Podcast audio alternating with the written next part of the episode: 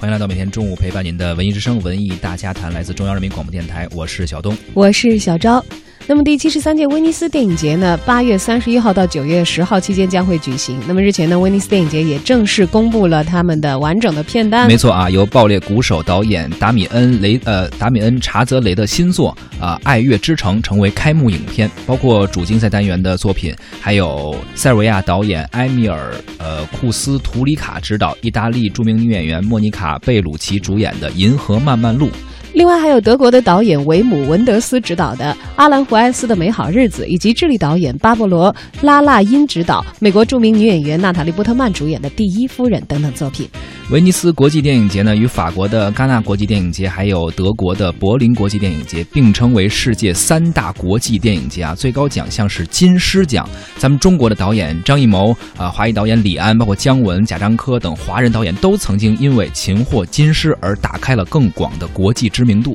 但是眼下的现实呢，却有点惨淡啊，无法和往昔辉煌相比较了。因为在今年啊，并没有华语电影进入到威尼斯电影节的主竞赛单元，也就是说，最终不会有任何的诗是由我们给请走的了。但是呢，有这个赵德胤导演的新作《再见瓦城》入围了非主竞赛单元，是一个他这个和主竞赛单元平行的这么一个鼓励一个有一些创新性的这些电影的叫威尼斯日单元啊。这个电影呢由柯震东主演，另外还有王斌导演。演的《苦钱》入围了地平线单元。这是证明，到那边院部盖个章。哦，这是医院大夫开的证明，你看一下。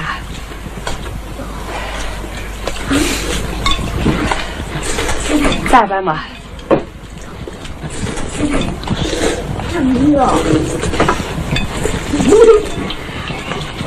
该咋办咋办？那球具拿来了，你看一下。你东西。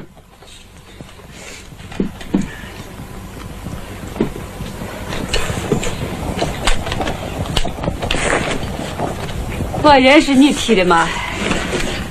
你说咋办？要我说，问你那儿，我为啥踢？你是村长嘛，再咋说，也不能往要命地方踢嘛。踢了就踢了，你说咋办吧？总得给个说法吧。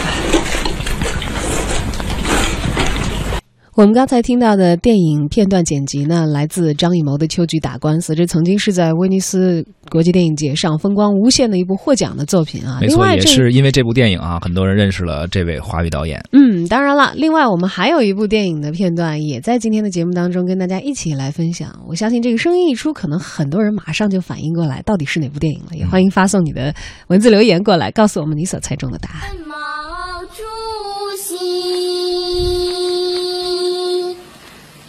爸爸走了，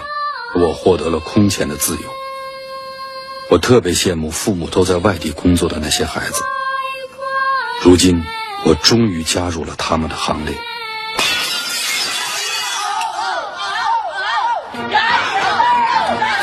到楼道里把那壶开水拎来。哎，哎，小心点，别烫着啊。没问题，放心吧。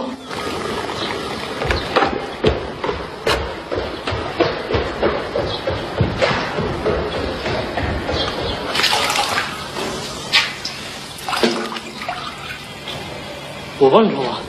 好啊，哎，兑上点凉水，哦，烫死。对对对对。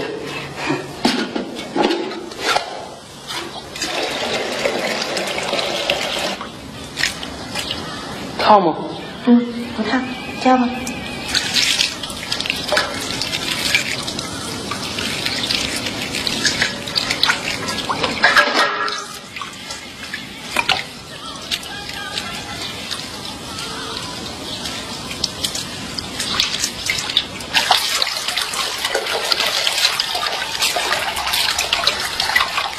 猜出来了吗？不知道我们的听众朋友们，我觉得这是一个很好猜的答案吧。我觉得这个是非常有名的演员，用的是他们自己的原声，在这部电影当中，不管是做这个背景也好，还是对，还是自己的角色啊，都是很好认的。刚才的男生和女生，那现在非常知名的演员，也是非常熟悉了啊。当时夏雨凭借这部电影直接拿到了威尼斯影帝，也是打开了自己未来的啊非常一片坦荡的演艺道路。呃，当时也很多人通过这部电影认识了导演，一个非常有才华的导演姜文导演。当然了，这部电影虽然并没有拿到威尼斯电影节的金狮或者是银狮，但刚才讲到了夏雨拿到了当年的这个威尼斯电影节的这个影帝啊。嗯至今为止呢，他也是唯一一位威尼斯威尼斯电影节的这个华人影帝。是，而影后，我们刚才在另外一段电影录音剪辑《秋菊打官司》里已经听到了。对张艺谋导演的作品，啊，其实也是大家非常熟悉的。他当时获得了第四十八届威尼斯电影的呃最佳影片银狮奖，还有这个呃，这个是第四十九届金狮，第四十八届银狮是《大红灯笼高高挂》。挂，秋菊打官司是第十九届的金狮奖，还有巩俐获得了当时的影后。嗯，巩俐也是目前为止唯一一位获得威尼斯电影节影后殊荣的华人女明星啊，也就意味着其实威尼斯电影节金狮我们拿过了，嗯银狮我们拿过了，而且张艺谋一个人金狮银狮都拿过了。拿过两次啊。对，最佳女演员巩俐拿过了，最佳男演员夏雨拿过了。这在这个中国电影非常辉煌的这个九十年代，我们在威尼斯也是风光无限的啊。其实这么说来的话，威尼斯电影节应该算是中国电影的福地了啊。嗯，呃，最近的二十年里边，呃，刚刚刚刚小赵你提到了这个导演，呃，张艺谋导演，包括这个几位演员，其实还有一些华人导演，呃，包括李安，呃，李安也得过两次的这个金狮奖的奖杯。所以说，有五位华人导演，一共在这个二十年中七次捧起了竞赛单元的金狮奖。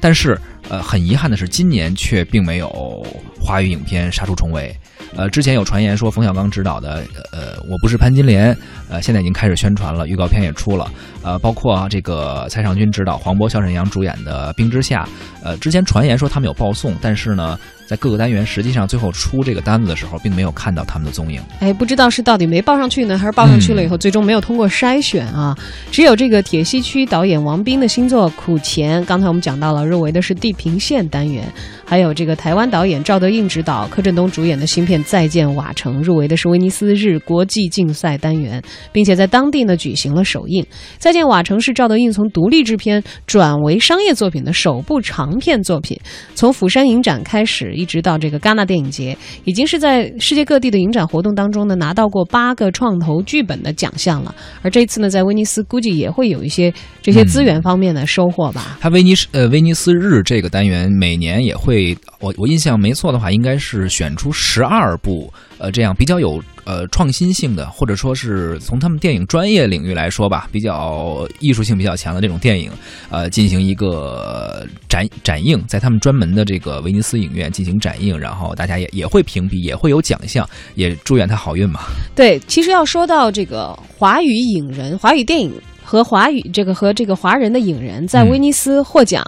开头的还真的就是艺术电影。是要追溯到一九八九年，当时呢还是属于新锐导演，但是我们现在已经很熟悉的了啊。嗯台湾著名导演侯孝贤啊，是他凭借《悲情城市》获得了第四十六届威尼斯电影节的最高奖项金狮奖。他应该是第一个拿到威尼斯电影节的金狮奖的导演了，对华人导演。对、嗯他比这个张艺谋和李安都要早。那张艺谋的这个丰收期是九一年、九二年嘛，就是九一年银狮，嗯九二、年是金狮啊。然后这个台湾导演蔡明亮呢，在一九九四年也曾经凭借《爱情万岁》斩获了金狮奖，而李安获奖的年份呢，就离我们现在要近一些了。嗯零五、年的时候，断背山获得了第六十二届威尼斯国际电影节的金狮奖。但我们知道，断背山是一个英文电影，它不属于华语电影，但是它属于这个华人导演的作品。零七年的《色戒》获得了第六十四届威尼斯国际电影节的金狮奖。那么李安呢，也因此成为了继张艺谋之后又一位双金狮的华人知名导演。紧接着呢，二零零五年到二零零七年，呃，可谓是华语电影在威尼斯的丰收年啊。李安捧得金狮奖的两年之间，二零零六年，贾樟柯也凭借着《三峡好人》夺得了第四十五届的威尼斯电影节的金狮奖。而到了二零一零年，吴宇森获得了第六十七届的威尼斯电影节的终身成就奖，也成为首位获得该奖项的华人导演。奖项用以表彰在香港以及好莱坞动作电影发展史上做出特殊贡献的这么一个人。而当时吴宇森就获得了这项殊荣。嗯，但是相比以往的辉煌，你看我们数到吴宇森的已经是二零一零年了。你现在随便再在网上去搜，去搜这个威尼斯电影节和华人导演，可能还是我们刚才所说的这些往昔辉煌在。对，一三年往后，你可能只能搜到一些红毯啊，邀请中国这个著名的影人做评委会的这个成员呀等等这样的一些呃跟实际的中国电影的作品没有太多直接关联的一些消息了、啊。对，包括之前一段时间我们节目里也聊过这个戛纳电影节，也是啊啊，包括直播 网络走红毯玩直播，但是作品来说，确实这几年呃少了些，几乎没有，比较啊惨淡啊。面对这样的情况，我们的文艺大家谈媒体观察员沙丹也发表了他的看法。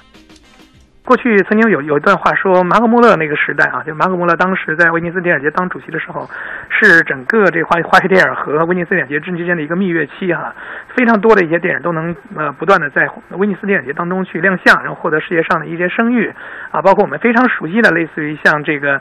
这个阳光灿烂的日子啊这样的影片啊，包括这个张艺谋两次获得这个威尼斯电电影节的金狮奖啊，一个是这个呃这一个都不能少啊这样这个影片，一个不都不能少这个影片，实际上当年在报给戛纳电影节的时候，其实戛纳电电影节那边还没有要啊，结果这时候。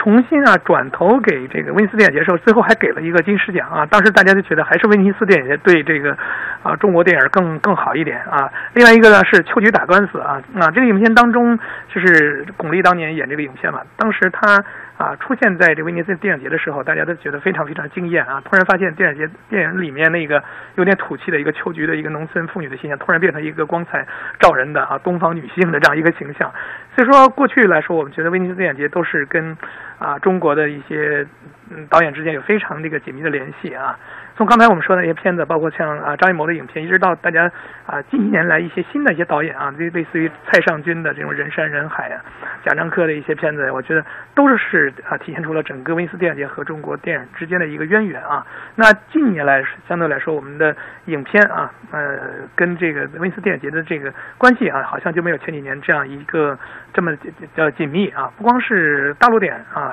甚至香港电影、台湾电影，好像这次都没有。更多的影片可以入围到威尼斯电影节当中去啊！其实我觉得是整体来说，整个呃两岸三地的一些华语电影的一些创作，好像在艺术电影这一块来说，都进入一个相对来说比较弱的一个一个时期啊。这这个时候，我觉得也很正常，因为它这个艺术电影的这个创作，因为它不像商业影片一样可以有一个非常明显的一个创作的一个周期啊，它还是一个相对来说个性化的创作的东西啊。今年比如说贾樟柯有一个什么新片出现，那不能保证他明年一定还有一个另外一个片子啊出现，因为它不是一个那么具有商业性操作的一种这样一个每年都会出现的这样一种生产方式啊。所以说，我觉得啊，今年。啊，华语电影没有能够影片啊，在戛纳啊，包括这次也是在威尼斯电影节也是颗粒无收，我觉得也很正常啊。我觉得，呃，这就是一个整个艺术电影生产的啊这样一个特殊的这样一种一种一种节奏吧。